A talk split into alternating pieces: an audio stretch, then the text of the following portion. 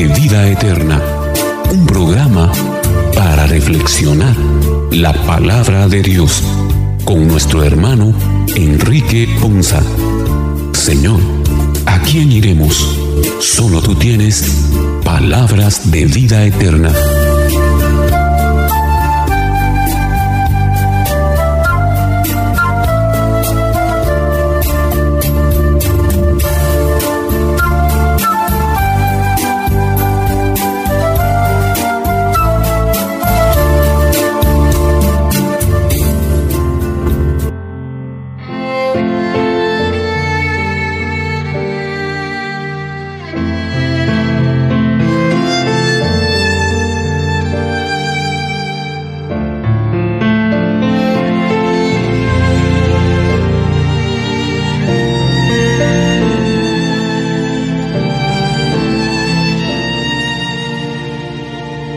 Que el Señor les bendiga hermanos, es una bendición y es una alegría para nosotros como siempre poder llegar hasta ustedes con este su programa Palabras de Vida Eterna, un programa en el que Dios nos permite reflexionar su palabra. Y somos afortunados de tal privilegio de poder tener acceso a esa presencia de su Espíritu Santo que nos guía, que nos conduce. Y de esa cuenta pues estamos hoy muy agradecidos. Y por supuesto le damos las gracias también a todos y cada uno de ustedes que nos acompañan en este espacio de reflexión. Muchas gracias por permitirnos acompañarles a esta hora del día. Es para nosotros un enorme privilegio. También damos las gracias a los hermanos que nos aportan su apoyo en las reflexiones de estas lecturas correspondientes a la liturgia de este segundo domingo de Cuaresma. Y por supuesto, como cada domingo, iniciamos nuestro programa agradeciendo a Dios por tan grande privilegio, en primer lugar, ser sus hijos, por el don de la vida, por la familia, por la vida que nos da en nuestras comunidades, en nuestro entorno de trabajo, en donde quiera que estamos, la mano de Dios nos acompaña porque somos sus hijos. El día de hoy también queremos pedirle al Señor que con su Santo Espíritu nos acompañe y nos guíe para que podamos entender de la mejor manera posible su palabra proclamada el día de hoy a través de nuestra Santa Liturgia en todos los países donde nuestra Iglesia Católica proclama el Evangelio. Y vamos entonces a iniciar nuestro programa pidiendo a Dios su guianza a través de su Santo Espíritu e iniciamos invocando el nombre del Padre, del Hijo y del Espíritu Santo. Amén. Señor Dios, te damos gracias con todo nuestro corazón por este momento maravilloso en el que nos permites congregarnos en torno de esta emisora para escuchar y reflexionar tu palabra. Tú, Señor, que haces que la luz de tu Hijo Jesús brille en nuestros rostros, algunos tristes, sobre nuestros rostros sin amor, rostros endurecidos e indiferentes a veces por las situaciones de la vida.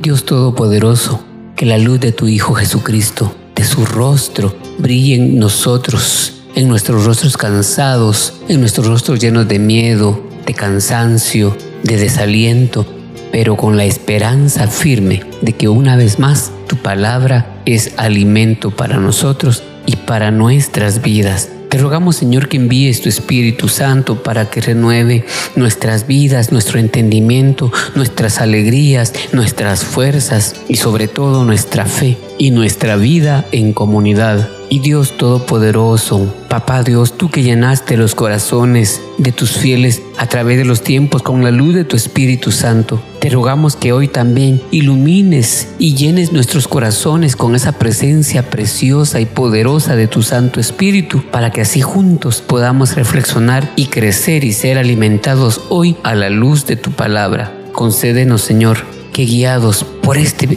que guiados por tu Santo Espíritu aprendamos cada día a vivir con rectitud, en amor, en fidelidad a ti y en comunión contigo y con nuestros hermanos, para que así gocemos algún día de la plenitud de tu consuelo. Te lo pedimos por Jesucristo nuestro Señor. Amén. En este segundo domingo de Cuaresma, la Iglesia en su liturgia nos sugiere que en la vida solo es posible la transformación si tenemos presente la meta a la que queremos llegar. Por eso hoy pidamos al Señor que nos conceda el privilegio de que Jesús sea nuestra meta y que podamos ser obedientes como Él, así como Abraham fue llamado. Nosotros también hemos sido llamados, somos llamados hoy a la vida y a la luz que resplandece en Cristo Jesús transfigurado. Con esa alegría y con esa disposición y esperanza en nuestros corazones, iniciemos nuestro programa de el día de hoy. En el libro de Génesis, el capítulo 12, los versículos 1 al 4, nos narran que Abraham fue llamado a ser padre del pueblo de Dios y padre de la fe. A partir de su propia tierra, su patria y su familia, fue a abandonar la seguridad y la comodidad a la que estaba acostumbrado. Dios lo llama y él sabe que no tiene que dar un paso al vacío, sino a la plenitud de Dios. Y el Señor lo hace bendición para todos los pueblos de la tierra. Escuchemos con atención la primera lectura. Lectura del libro del Génesis. En aquellos días dijo el Señor a Abraham, deja tu país, a tu parentela y la casa de tu padre, para ir a la tierra que yo te mostraré. Haré nacer de ti un gran pueblo y te bendeciré engrandeceré tu nombre y tú mismo serás una bendición. Bendeciré a los que te bendigan, maldeciré a los que te maldigan. En ti serán bendecidos todos los pueblos de la tierra. Abraham partió como se lo había ordenado el Señor. Palabra de Dios, te alabamos Señor. Hermanos, en la primera lectura, Abraham, el padre de la fe, nos demuestra que su fe es ejemplar. Dios se dirige a un adulto de edad. Abraham cree en lo imposible, en lo que Dios le promete. Aún es tiempo para que todo renazca. Para Dios no hay tiempo. Su tiempo es perfecto.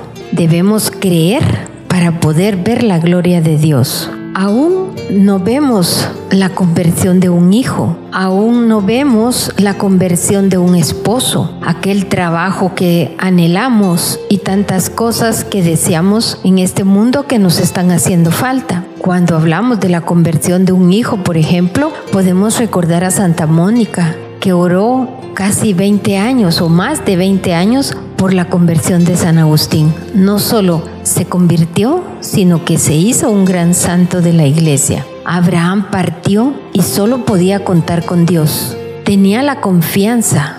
Nosotros a veces desistimos y nos desesperamos, pero no hermanos, sigamos orando, perseverando para que estemos con la certeza de que para Dios no hay imposibles.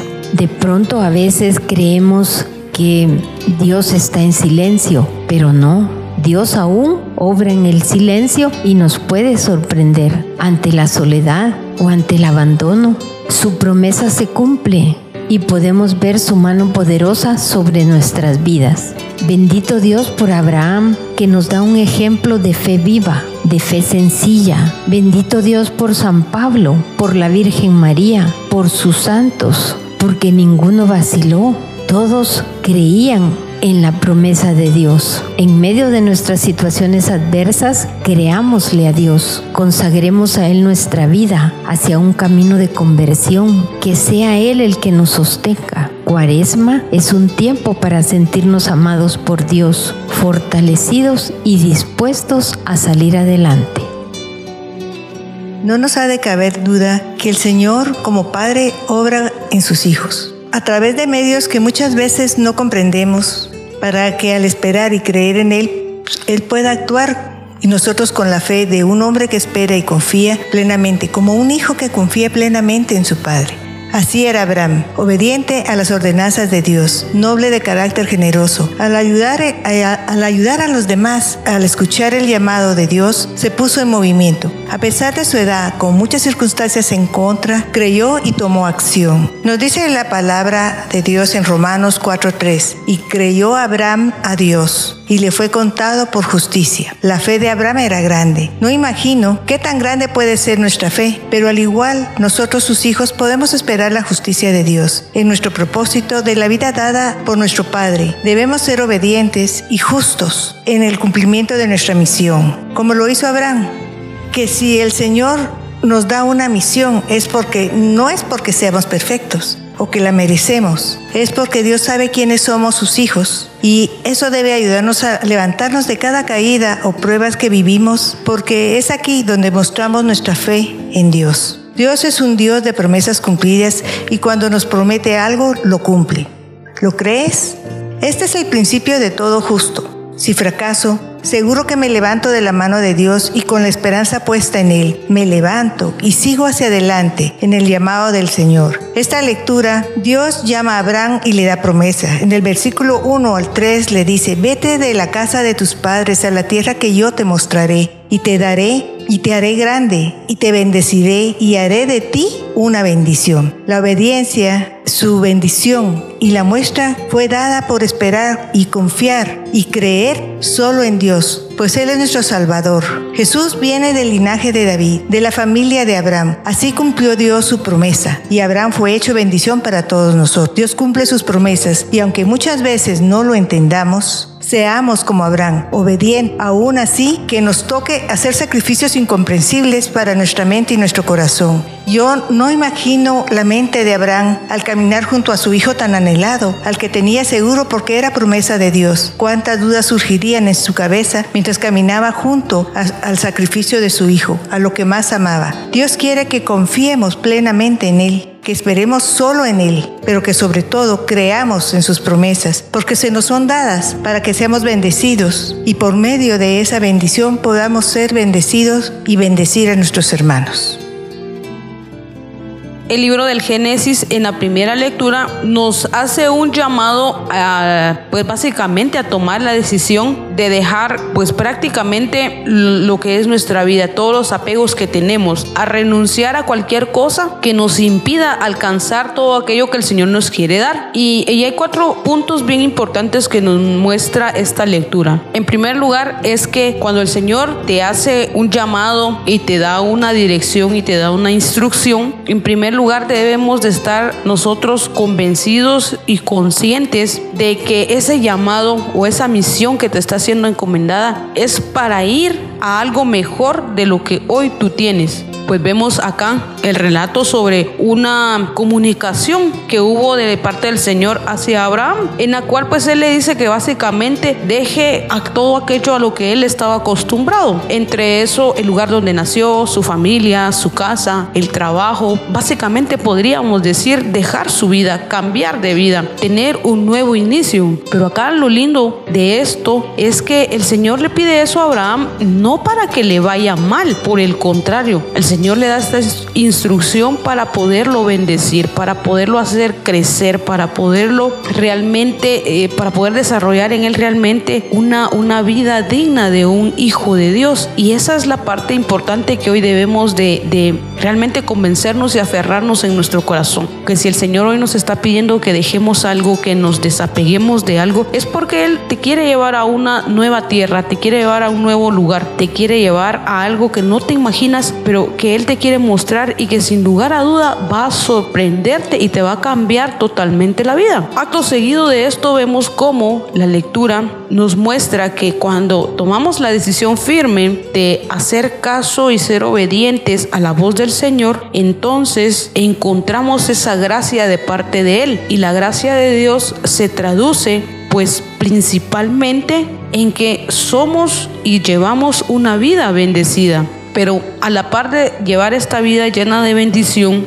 a la par de tomar el reto de iniciar un nuevo proceso, de iniciar una nueva, una nueva vida en Cristo, pues entonces también tomamos nuevos compromisos. Y, y en ese sentido vemos cómo Abraham toma ese compromiso de ser un instrumento de Dios por medio del cual todos los pueblos de la tierra, dice la palabra del Señor, fueron bendecidos. Y de esta manera hoy el Señor a ti te está llamando, te está llamando a que vayas a una nueva tierra, a que cambies la, la manera en cómo has venido hasta hoy, que tomes una nueva dirección, que, tomes, que tomes un nuevo camino, pero sobre todo que tomes la decisión de ser ese nuevo instrumento, un instrumento renovado que Él quiere utilizar para poder bendecir muchas más vidas. Y como consecuencia de esto encontramos una promesa muy linda que nos habla acá la lectura. Cuando tomamos esa decisión de colaborar con el Señor para bendecir la vida de los demás, también hay algo que debemos de cuidar. Y es que parte de eso es la forma en cómo nosotros vamos a dar nuestro testimonio. Y encontramos aquí algo a lo cual debemos de prestarle mucha atención que nos dice el Señor. Y es lo siguiente, que a todos aquellos que nos bendigan, pues que nosotros bendigamos, el Señor nos bendecirá, pero si nosotros maldecimos a alguien, vamos a tener también una maldición. Y a veces nosotros vemos esto desde un punto de vista diferente, lo vemos desde, desde otra perspectiva, pero podemos pensar que así como hay alguien que a mí me bendice o me maldice, yo lo que debo de pensar es cómo estoy actuando yo. Si estoy siendo una persona de bendición, si estoy llevando bendición a la vida de las personas que me rodean o por el contrario, estoy siendo una piedra de tropiezo. Es válido y creo yo que es bastante prudente que podamos hacer una evaluación en ese sentido. ¿Por qué? Porque la manera en como nosotros nos estemos comportando es eso lo que la vida misma nos va a regresar. Todo el bien que hagamos nos va a ser devuelto, pero de la misma manera todo el mal que hagamos nos va a ser devuelto. ¿Por qué razón? Porque simplemente es, es la ley de la vida. No podemos nosotros pedir obtener algo que no estamos dispuestos a dar. Y entonces si nosotros queremos tener bendición de parte de Dios, lo menos y lo mínimo que podemos hacer es también bendecir la vida de las personas que están a nuestro alrededor. Y cuando estemos convencidos de esto, nos vamos a dar cuenta entonces de que vamos a tener el, el valor y las agallas que tuvo Abraham de dejar y soltar todo aquello a lo que estaba acostumbrado. Agarró sus cositas y dice la palabra del Señor que partió como se lo había ordenado el Señor. Y esa es la invitación que hoy queda puesta sobre la mesa. Estoy seguro que a cada uno de nosotros el Señor nos ha hablado. Cada uno de nosotros sabe que es aquello que Él le pide que suelte, que deje para poder seguir avanzando y para que pueda ser llevado a esa nueva tierra que Él nos quiere mostrar. Pero para eso debemos de pedirle que nos ayude mucho a tener el valor de empezar ese camino y de partir y comenzar a eso nuevo, a eso desconocido, pero que aunque sea nuevo y, y sea desconocido, va a ser algo que te va a llenar de mucha bendición, va a ser algo que va a ser de mucho beneficio para tu vida y no solo para tu vida, sino para todos los que están a tu alrededor. Pero para eso basta con abrir nuestros oídos, basta con abrir nuestros ojos, pero sobre todo y muy importante es que hoy abramos nuestro corazón a esa instrucción, a esa voz del Señor, para que podamos tomar la decisión firme de partir tal como el Señor nos los ordena en este día. En la primera lectura vemos un llamamiento muy profundo del hombre que en su inicio se llamaba Abraham y que después le cambiaron su nombre a Abraham. Aquí podemos ver una relación muy íntima, un consejo de Dios, una atención de Abraham y un propósito que Dios le explica a Abraham lo que iba a hacer, la razón por la cual él quería hacerlo. Y vemos y descubrimos a través de ello muchas unas promesas que le da para que él tenga la certeza y la seguridad de poder caminar, tomar la decisión y actuar hacia la obediencia que el Padre esperaba. Le dice que deje tu tierra, deja tu tierra, tus parientes y la casa de tu padre y vete a la tierra que te mostraré. Y esto es un reto importante. ¿Por qué es un reto importante? Porque tiene que producirse una separación de toda su vida, de toda su condición de toda su existencia, de todo tipo de relación, porque le dice que tiene que dejar a tus parientes y a la casa de tu padre. Y le dice, quiero que te decidas a venir a donde yo te quiero conducir, a la tierra que te quiero otorgar por herencia. En este proceso hay dos pasajes importantes. Uno, cuando le dicen a Abraham que deje todo, es todo. Y entiende que hay cosas íntimas y relaciones íntimas que tiene que tomar la decisión de dejarlas. ¿Para qué? Para que permitir y aceptar ese llamado divino que le hace el Dios Padre para conducirlo a un proceso de dirección, de conducción, a través de una promesa de llevarlo a la tierra que Él le quiere mostrar. Le dice ahí que Él va a ser su guía, en ese llamado y que va a vivir un peregrinaje, un caminar bastante largo. ¿Para qué? Para, para formar lo, el propósito, el objetivo de lo que Dios Padre en su mente y en su corazón tienen claro que quieren hacer. Le dice, haré de ti una nación grande y te bendeciré y haré famoso tu nombre y serás una bendición. Aquí vemos cómo Dios Padre le hace un propósito, le dice qué es la obra que va a hacer, lo va a hacer, le va a derramar y va a desarrollar a través de Abraham una nación grande, que a través de él va a bendecir a mucha gente y que será un hombre famoso, que su nombre será famoso y que a través de su nombre y a través de su persona Él va a bendecir a muchas personas y que Él será como persona una bendición muy grande. Y le hace una promesa de certeza y de seguridad le dice, bendeciré a los que te bendigan y yo maldeciré a los que te maldigan.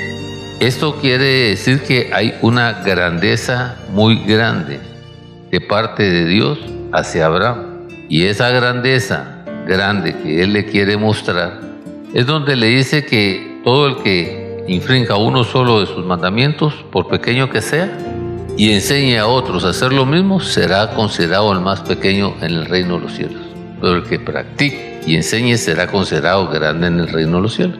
Y nos reta a entender los procesos de que si queremos ser grandes tenemos que ser servidores, que si queremos lo más importante para nosotros es entender qué es ser cierto, qué es ser obediente y ser atender ese llamado del Señor para convertirnos en un instrumento del Señor esa guía que Él te quiere dar, que Él nos quiere dar, y esas promesas que Él quiere cumplir, y esa obra de grandeza que Él quiere realizar, nosotros muchas veces en el caminar de nuestra vida, en los llamados que Dios nos ha hecho, no los hemos atendido porque no creemos en su promesa, no creemos en su propósito y no creemos en la obra que Él quiere desarrollar y hacer en nosotros. Pero lo lindo de esto es que dice, mira, va a haber gente que te va a maldecir, va a haber gente que va a decir cosas tuyas. No te preocupes, yo los bendeciré o yo los maldeciré. Y esta es una promesa de bendición, ¿por qué? Porque Abraham tiene una aprobación. Todos los que se deciden a cumplir el llamado, a aceptar el llamado, tienen una aprobación de parte de Dios muy grande. Y Dios quiere hacer pactos con estas personas como las hizo con Abraham. Y al final le dice, por medio de ti serán bendecidas todas las familias de la tierra. Todas las familias de la tierra y es un propósito de descendencia, es un propósito de aprobación. Y estamos viendo a un Cristo profetizado, como quien dice, mira, a través de la descendencia que te voy a dar, va, viene un Mesías y ese Mesías va a bendecir a todas las familias de la tierra. Hasta ahí estaba el diálogo, hasta ahí estaba la propuesta, hasta ahí estaba la dirección. Había que tomar la decisión o acepto el llamado y doy cumplimiento a este proceso y me dejo guiar por Dios para alcanzar la tierra que Él me quiere mostrar, o bien le digo, no, mira, no me interesa, tengo temor, tengo duda, tengo incredulidad y no estoy certero en el proceso que quiero alcanzar y caminar. Por eso es que la obediencia es un paso fundamental en nuestra vida y la obediencia te lleva a estar, cuando decides ser obediente, es porque estás convencido, dispuesto y decidido a cumplir, a luchar y esforzarte verdaderamente por ese propósito, por ese llamado. ¿Por qué? Porque has comprendido y has entendido ese llamado y te quieres dejar conducir a esa obra bendita que Dios quiere hacer en tu vida. Y esta es una de las grandes fallas que nosotros tenemos. ¿Por qué? Porque como no hemos entendido ese llamado y no hemos entendido ese propósito, nosotros nos da temor. Pero en la Biblia vemos mucha gente, ¿ya? Mucha gente que respondió a ese llamado del Señor está Josué, está el mismo Abraham, ¿ya? Cuando le dice, toma a tu, cuando le pide que sacrifique a, a su hijo Isaac, a Josué cuando le dice que lo bendecirá y lo apoyará como apoyó a Moisés, a José y a María cuando les piden que regresaran a Galilea, a Pablo en toda la obra que Pablo hizo y al mismo Jesús, su Hijo amado, como Mesías. Cuando tú ves los testimonios y ves las condiciones cuando te reta y puedes ver en toda la Biblia que los que han aceptado mi llamado y viven en esa fe siempre están de pie. Y ese es el reto que tú tienes que tener para tomar la decisión. ¿Qué quieres alcanzar? ¿Qué propósito das? Y si quieres al Señor, empieza a caminar en la dirección. Y si no, date el tiempo para meditar, para preguntar, para orar y para dejarte conducir en la gloria que Dios te quiere conducir.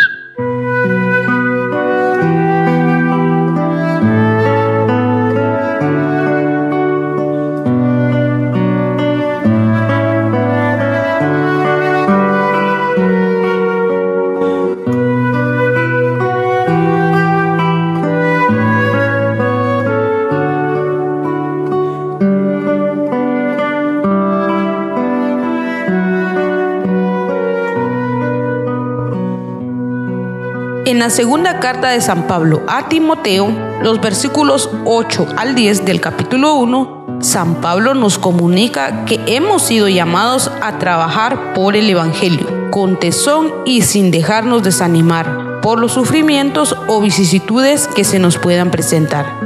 Dios nos da gratuitamente la salvación por medio de nuestro Redentor Jesucristo, quien vino a resplandecer la vida y la inmortalidad. Escuchemos atentamente la segunda lectura. Lectura de la segunda carta del apóstol San Pablo a Timoteo. Querido hermano, comparte conmigo los sufrimientos por la predicación del Evangelio, sostenido por la fuerza de Dios pues Dios, que es quien nos ha salvado y nos ha llamado a que le consagremos nuestra vida, no porque lo merecieran nuestras buenas obras, sino porque así lo dispuso Él gratuitamente.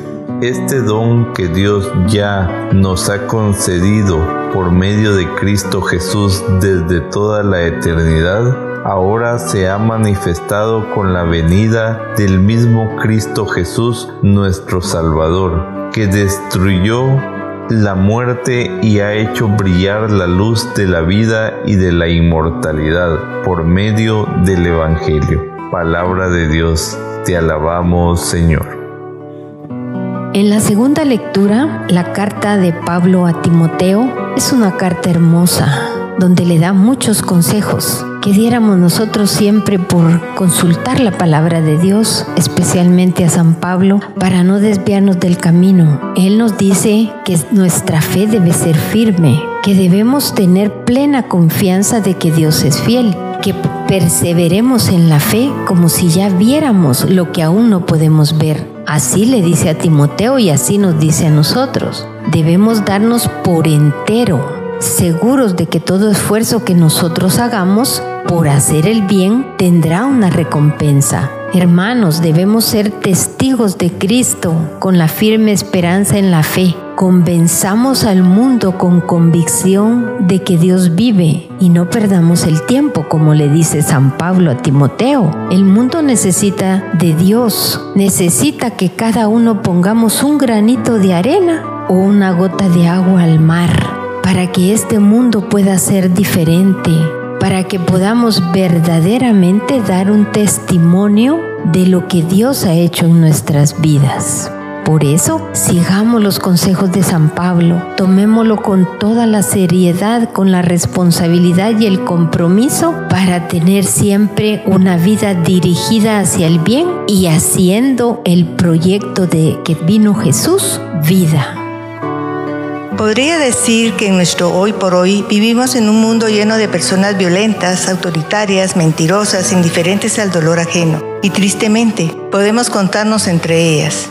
Es cada vez más extraño las ideologías que se encuentran en ahora y en, que forman parte de nuestros pensamientos y en nuestra educación. Y me atrevo a decir que son incoherentes y muchas veces convenientes a la libertad que se desea vivir. Yo diría libertinaje son creadas y causadas por los hombres que se creen para sí merecedores de todo, como que si fueran dioses, o lo que es peor, decir que no creen en Dios y se alejan de Él, y alejan a muchas personas con sus convicciones y falsas doctrinas. Cuando Dios dio a Moisés los diez mandamientos, no solo fueron dados por amor, sino también Sabiendo nuestros defectos y debilidades, el Señor no nos encamina en ellos con sentimientos equivocados, nos encamina con sus sentimientos puros y justos. Para lograr una convivencia justa y cordial, a manera de vivir en un mundo de paz, solidario y empático, con nuestros hermanos como verdaderos hijos de Dios. De igual forma, se hicieron las leyes hechas por los hombres, a manera que si respetamos e interpretamos como con un debido proceso y somos fieles a su fin último, lograríamos convivir en un mundo de bastante concordia, en justicia y paz. En esta carta, lo primero que San Pablo le pide a Timoteo es que trate de exhortar a los creyentes a que sean fieles al plan de Dios, basados en la fe. Y yo pregunto, pero si cada vez nos alejamos más de Dios, ¿cómo lograremos cumplirlo? El primer mandamiento de la ley de Dios nos dice, ama al Señor tu Dios con todo tu corazón, con toda tu alma y con toda tu mente. Jesús resume los diez mandamientos en dos principios. El amor por nuestro Señor y el amor por nuestro prójimo y nuestros semejantes. Si digo que el plan de Dios es amar y si yo amo a Dios y creo en Él, por lógica me es menos difícil amar a mi prójimo. Por lo tanto, los mandamientos de Dios y las leyes de los hombres son hechas para lograr un mundo mejor, para cumplirlas a cabalidad y al hacerlo lograremos paz en nosotros y en los que nos rodean. Son hechas para todos, para aquellos que las cumplen. Y pudiéramos llamarnos justos, porque buscamos obedientemente la justicia y la paz. Claro, puedo decir que todos deseamos esto, pero ¿cuántos obedecemos a Dios y a todas las leyes? No es fácil, pues con tantas falsas doctrinas, ¿en qué estamos creyendo entonces? Los que somos hijos de Dios nos llama a seguir, a creer plenamente que Dios es Padre, Dios es Hijo y Dios Espíritu Santo, y que no hay otros dioses. Incluso los jueces, magistrados, abogados, doctores de la ley, teólogos, filósofos, predicadores, oradores, sacerdotes, profesionales o no, todos somos llamados a creer primero en Dios y luego a obedecerle como hijos. Es importante primero tener fe en Dios, porque Él es la verdad, Él es justo. Es el único que no se equivoca. Él es dador de vida perfecto y quien nos puede juzgar con la base de su perdón, bondad y misericordia. ¿Quién como Dios?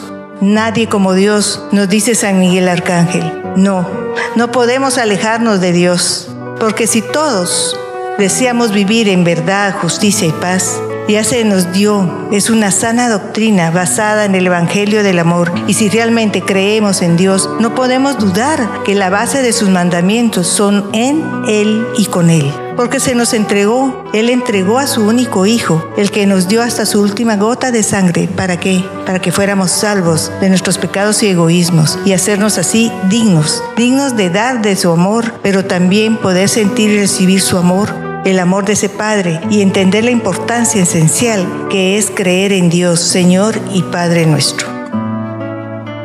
En la segunda lectura que hoy nos presenta el apóstol San Pablo y que dirige a Timoteo, vemos algo bien importante y creo yo que también se convierte el texto bíblico de esta segunda lectura en una confirmación a lo que muchos de nosotros podemos estar viviendo o que hemos vivido o que probablemente vamos a vivir más adelante. Hoy esta lectura nos habla sobre el don, sobre el don que hemos recibido de parte de Dios, que nos ha sido concedido y que se manifiesta en nosotros. Pero acá la parte interesante de esta lectura es que por un lado San Pablo nos, nos dice esto, ¿verdad? Que hemos recibido ese don y se nos ha sido concedido por gracia de parte de Dios. Pero San Pablo es muy claro y es muy honesto con nosotros nos dice que ese don trae también pues una parte que lo caracteriza y que le da una cualidad y habla sobre el tema de los sufrimientos. Pablo le dice a Timoteo, comparte conmigo los sufrimientos por la predicación del Evangelio. Esto quiere decir, querido hermano, que hoy también el Señor nos viene a animar por medio de esta liturgia, porque pues muchas veces nosotros pensamos y dudamos y nos sentimos confundidos porque quizás mientras más estamos esforzándonos en servir al Señor, parecía pareciera que más problemas vienen a nuestra vida, pareciera que más complicado es todo, pareciera que sufrimos más y entonces pareciera ser que todo está al revés y pareciera ser que es peor cuando te atreves a servirle al Señor. Pero aquí viene la parte importante que nos recuerda San Pablo. Nos dice, y es que aquí tal vez es donde muchos de nosotros nos hemos confundido. Él nos dice esto, es cierto, cuando tú te atreves a desarrollar el don o los dones que Dios ha puesto en ti, probablemente vas a tener complicaciones, probablemente va a ser difícil el camino, pero debes de estar confiado en una cosa, es que vas a poder salir adelante de todas esas dificultades y de todos esos sufrimientos en medio de tu servicio para el Señor, sostenido por la fuerza de Dios. Y esta es y esta es la parte principal de nuestro servicio y que va a marcar la diferencia en la manera en cómo nosotros vayamos perseverando. ¿Por qué razón? Porque se nos olvida esto, que es lo fundamental, que lo que a nosotros nos sostiene es la fuerza de Dios. No es lo muy cabrones que nosotros seamos, no es lo muy pilas que nosotros seamos, no es los muchos cuellos que tengamos, no es la muy buena posición que tengamos. Nada de eso.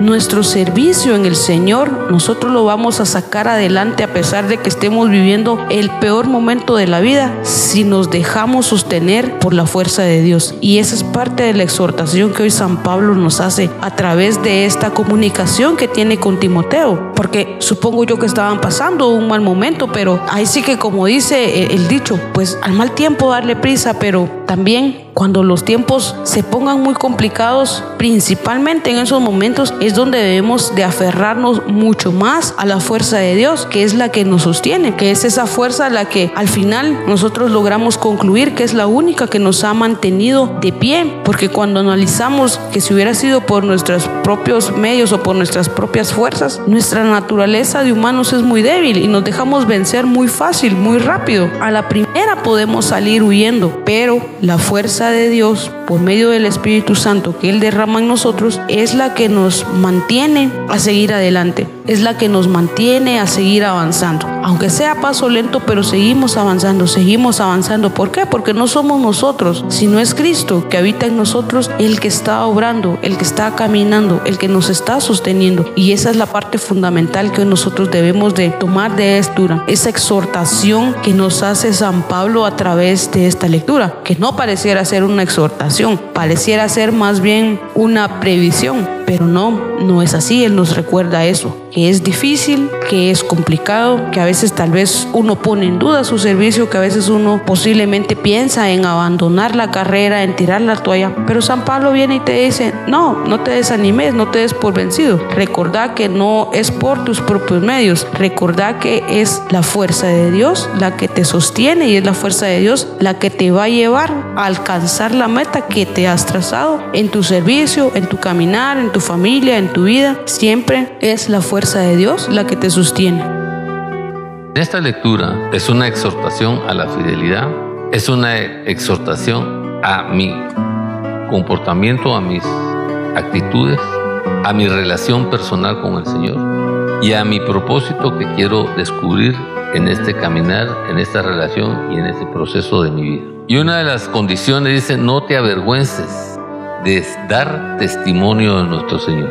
Y es una de las debilidades que muchos tenemos, dar testimonio de Dios en tu vida. Y cuando te descubren, tú dices, sí, sí, voy a la iglesia, pero sí, voy allá. No, no, voy, voy solo por cumplir. No, tú tienes que dar el testimonio de que Jesús es el Hijo de Dios y tienes que dar el testimonio de poder, de grandeza y de gloria de Jesús en tu vida. ¿Por qué? Porque Él también, da ese testimonio de ti. Te ama tanto que entregó a su Hijo, no escatimó a su Hijo. Y Jesús aceptó ese reto y fue a tener la muerte y muerte de cruz. Por eso es importante descubrir esta parte, porque muchas veces somos muy intrépidos para muchas cosas, pero a veces también somos demasiado intrépidos para negar a Dios, para no aceptar y no retarnos a dar un testimonio de Dios en la vida. Por eso Él nos dice ahí que al contrario tú también con el poder de Dios debes soportar sufrimientos por el Evangelio. Y esta es una de las aclaraciones que Dios nos hace. Igual nos lo dice en el libro de Juan, en el capítulo 17, donde nos dice que sí vamos a tener angustias en la vida como nos lo dice el Salmo 34, como nos lo dice el Salmo 27. Que tendremos angustias, pero de todas nos librará Dios. Y dice el mismo Salmo 91 que en la aflicción, cuando llamamos al Señor, Él vendrá a nuestro una de las equivocaciones que hemos tenido es que creemos que en la vida, por caminar con el Señor, ya no vamos a tener aflicciones. Y eso es una mentira que nos hemos creado, un concepto equivocado en la vida, porque las aflicciones siempre van a existir, pero tenemos la certeza que de todas vamos a salir más que vencedores. Eso a ti en el proceso te da una estabilidad para manejar los sufrimientos y para manejar las aflicciones y para manejar los momentos difíciles. ¿Por qué? Porque entendiendo que tienes el apoyo del Señor, como dice Isaías 41:10, Él te sostendrá, que Él te apoyará, Él te guiará todo y te sostendrá con su mano victoriosa. Tienes que entender, entendemos este proceso y nos dice que nos va a ayudar y que va a hacer nada a nuestros enemigos y a los que adversan contra nosotros. Y esa es una promesa que tú le debes de pedir como yo se la he estado pidiendo mucho al Señor en estos últimos días. ¿A qué te lleva esto? Aprender a sufrir, pero sabiendo que estás sostenido de la gracia de Dios. Y cuando sientas esa, ese vacío y sientas que no entiendes qué está pasando, recuerda que el Señor te dice, cuando más débil te sientes es cuando más fuerte estás. ¿A qué te lleva esto? Que va, hay cadenas como las que sufrió Pablo, hay cadenas como las que sufrió Pedro, hay mártires como Esteban en la Biblia, pero al final de todo este proceso es entender que vamos a alcanzar con nuestra propia determinación y gracia que nos concedió a través de Cristo Jesús, vamos a alcanzar esa salvación. ¿Qué nos revela esto? La venida de nuestro Señor en el Evangelio, en la Buena Nueva, y que la muerte va a ser vencida. ¿Por qué? Porque él mismo dice que a través de Cristo Jesús destruyó la muerte y sacó a luz la vida incorruptible mediante la buena nueva. Aquí tienes que entender que Cristo está cumpliendo, que vino a darte luz y a darte vida. Y que se convierte en el único, tu único Salvador y te da una inmortalidad para la vida eterna, que es la promesa grande de la bendición y de la prosperidad y, y es la tierra que Él te quiere mostrar y a la cual te quiere conducir en tu vida.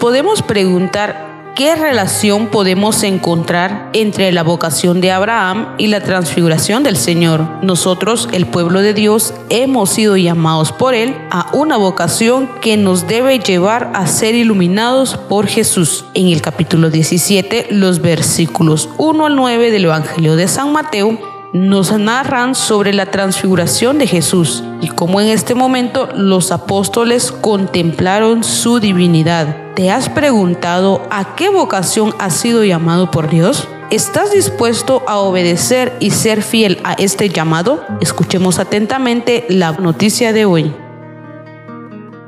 Lectura del Santo Evangelio según San Mateo. Gloria a ti, Señor. En aquel tiempo Jesús tomó consigo a Pedro, a Santiago y a Juan, el hermano de este, y los hizo subir a solas con él a un monte elevado. Ahí se transfiguró en su presencia.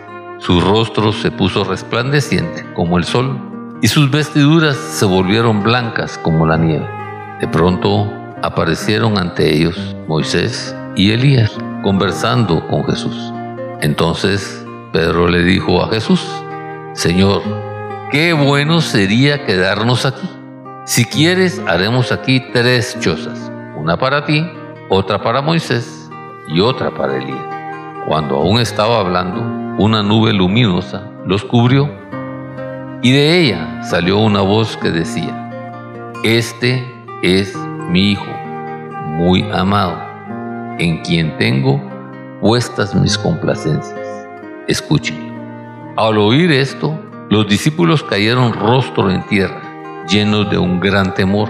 Jesús se acercó a ellos, los tocó y les dijo, levántense y no teman. Alzando entonces los ojos, ya no vieron a nadie más que a Jesús.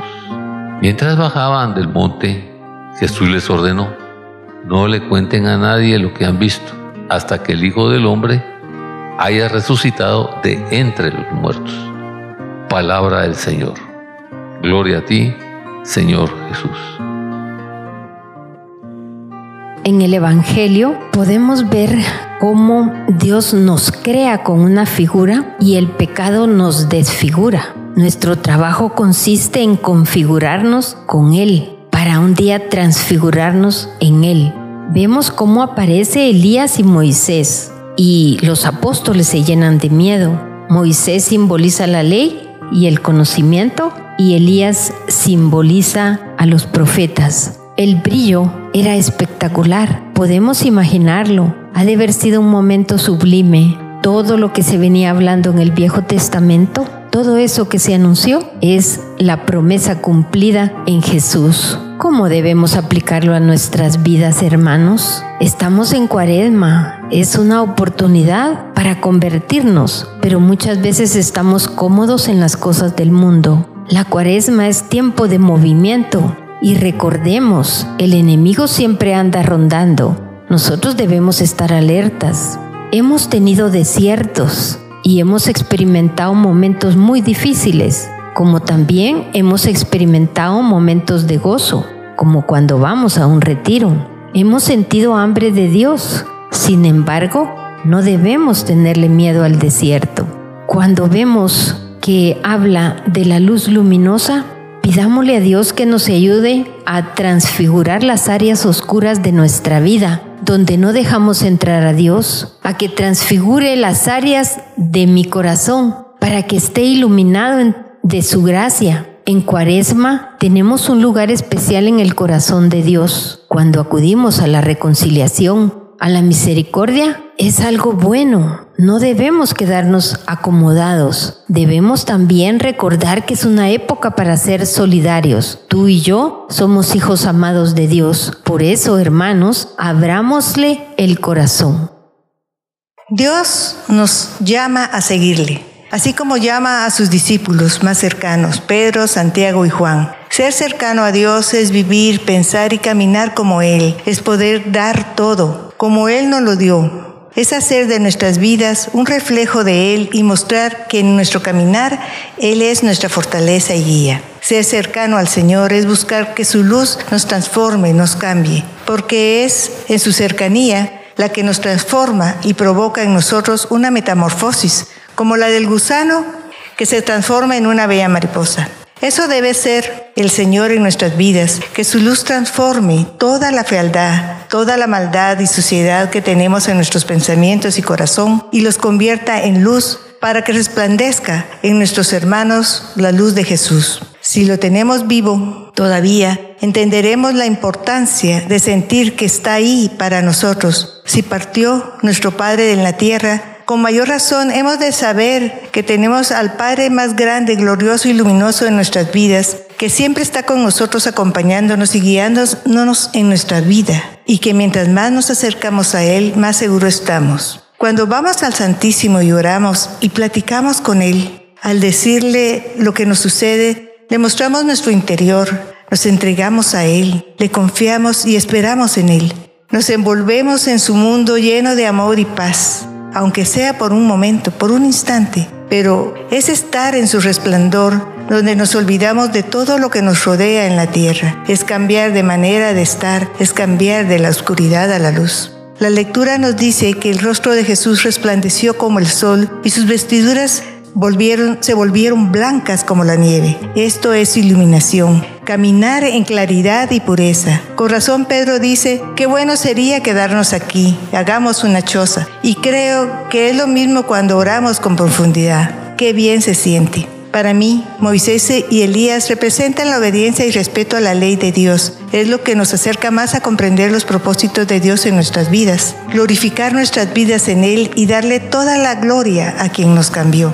Bien, bien nos anuncia Dios y nos dice, este es mi Hijo amado, escúchenlo. ¿Cuántas veces somos como Pedro que quisiéramos vivir siempre en paz y en su gloria? Jesucristo, el Hijo amado, lo dio todo, trabajó por el reino de su Padre, o debiera decir nuestro Padre, sufrió por sus hermanos, por nosotros. Su pasión se transformó en la fortaleza y en el amor del Padre para cada uno de nosotros. No murió en vano fue su caminar, todo lo que nos hizo para iluminar nuestra vida y marcar nuestros pasos para llegar a cumplir la misión de nuestro Padre, que es lo que Él quiere que hagamos, para transformarnos y transformar a los que viven a nuestro alrededor. Al escuchar a Jesús, al seguir sus pasos, es hundirnos a su filiación divina, ayudar a transformar un mundo de peleas y divisiones que está y volverlo un mundo lleno de alegría y paz es estar unidos en el pensamiento de amor y gloria del Padre para sus hijos, es vivir en la gloria de Dios.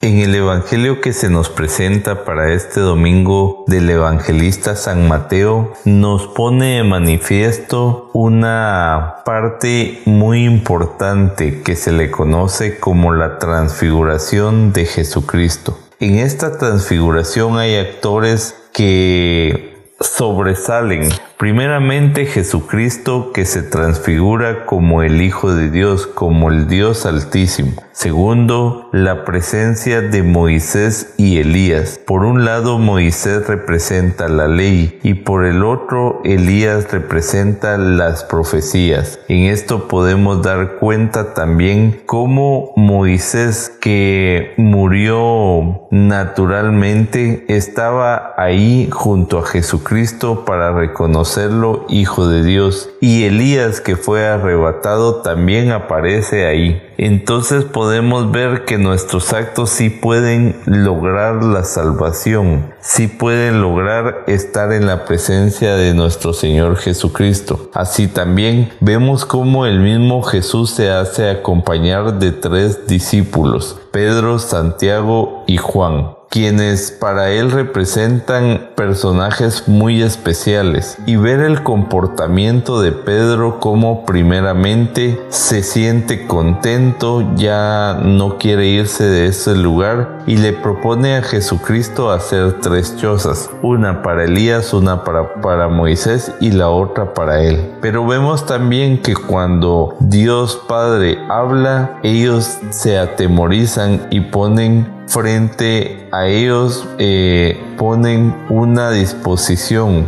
de humildad en la cual ponen su rostro en la tierra. Pero no solo esto, sino que se llenan de mucho temor. Y es que muchas veces nosotros al escuchar la voz de Dios, al tener su presencia, lo único que hacemos es tener miedo. Pero Dios nos permite que lo conozcamos a través de su Hijo amado Jesucristo. Y como éste, viendo que los discípulos tenían miedo, Él les dice no teman y toca, los toca para decirles que no deben de temer. Y después les asevera de lo que Él, lo que pasó en este momento y le pide que ellos no cuenten nada. Pero aquí de verdad será necesario de que Jesús se haya transfigurado o esto lleva un propósito. Pues realmente el propósito es que veamos en Jesucristo al mismo Dios y que veamos que Él viene no a abolir la ley sino a que se cumpla. Y que se cumpla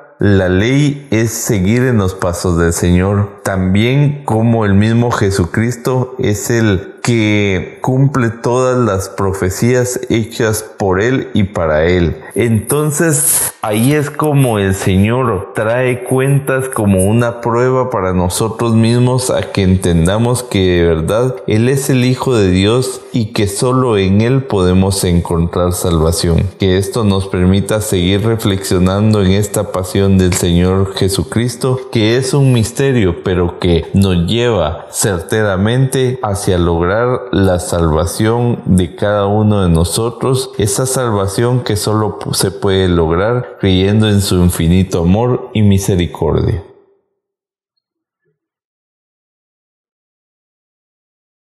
Es interesante este pasaje, porque a través de este pasaje descubrimos quién es Jesús, la vida de Jesús, la grandeza de Jesús y la glorificada, el Cristo glorificado que es. Nos enseña a través de esta transfiguración que Él es la luz y ratifica que Él es el Hijo de Dios, porque el Padre lo está aseverando y lo está testificando. Y por eso Él dice, el Padre nos dice que lo escuchemos a Él. Y dentro de ese escucharlo a Él, quiere que tengamos una comunión con Cristo y que a través de esa comunión y de esos momentos íntimos con Cristo Jesús en oración, en soledad, vamos a ver manifestada la gloria de Él en nuestra vida y vamos a ver manifestado los santos que con Él están y vamos a ver manifestado también la presencia maravillosa de ellos y vamos a ver cosas grandes y maravillosas que no nos imaginamos. Pedro en su momento emocional quizá un poco de temor, quizá un poco de duda, quizá un poco de incredulidad, pero logró visualizar y ver este momento. Y en su querer agradarlo le dice, mira, qué bueno sería que nos quedamos aquí, hagamos tres chozas, para poder descubrir esto, para poder vivir esto. Y es ahí, en esa emotividad, donde el Padre viene y ratifica quién es Jesús, donde viene y ratifica que es su Hijo amado, donde viene y ratifica que es el Hijo de Dios, y donde viene y ratifica que Él es agradable a Dios. Y esto es importante porque es un oráculo de Dios, quiere decir que salió de la voz del Padre y que el Padre mismo expresó eso y expresó esa posición. Y nos reta a algo, a escuchar. Y esa es una de las debilidades más grandes que tenemos. ¿Por qué? Porque pocas veces nosotros escuchamos a Jesús.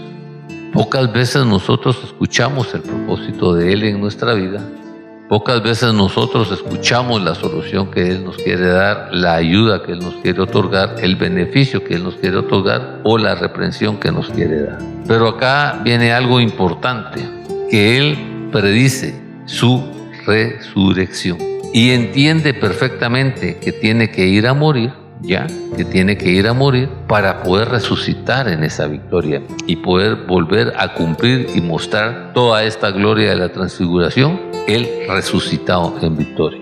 Esta parte es importante. ¿Por qué? Porque en el periodo que estamos viviendo, nos toca a nosotros enterrar con Jesús las partes oscuras de nuestra vida y hacer transformaciones para resucitar en victoria con Él y poder empezar a disfrutar de esa gloria, poder empezar a disfrutar de ese poder y poder empezar a disfrutar de esa relación personal, escuchando verdaderamente con la certeza, porque el Padre no lo dijo, que tú tienes a tu lado para tu servicio, para tu liberación, para tu restauración y para tu redención a su Hijo, a Jesucristo, el Señor, en tu vida. Que Dios te bendiga.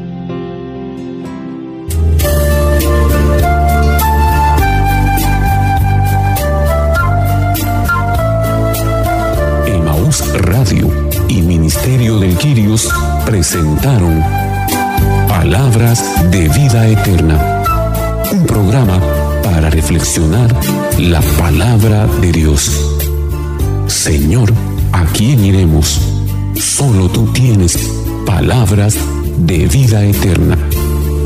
Reporte este programa a Emaús Radio o búsquenos en Facebook como Ministerio del Quirios.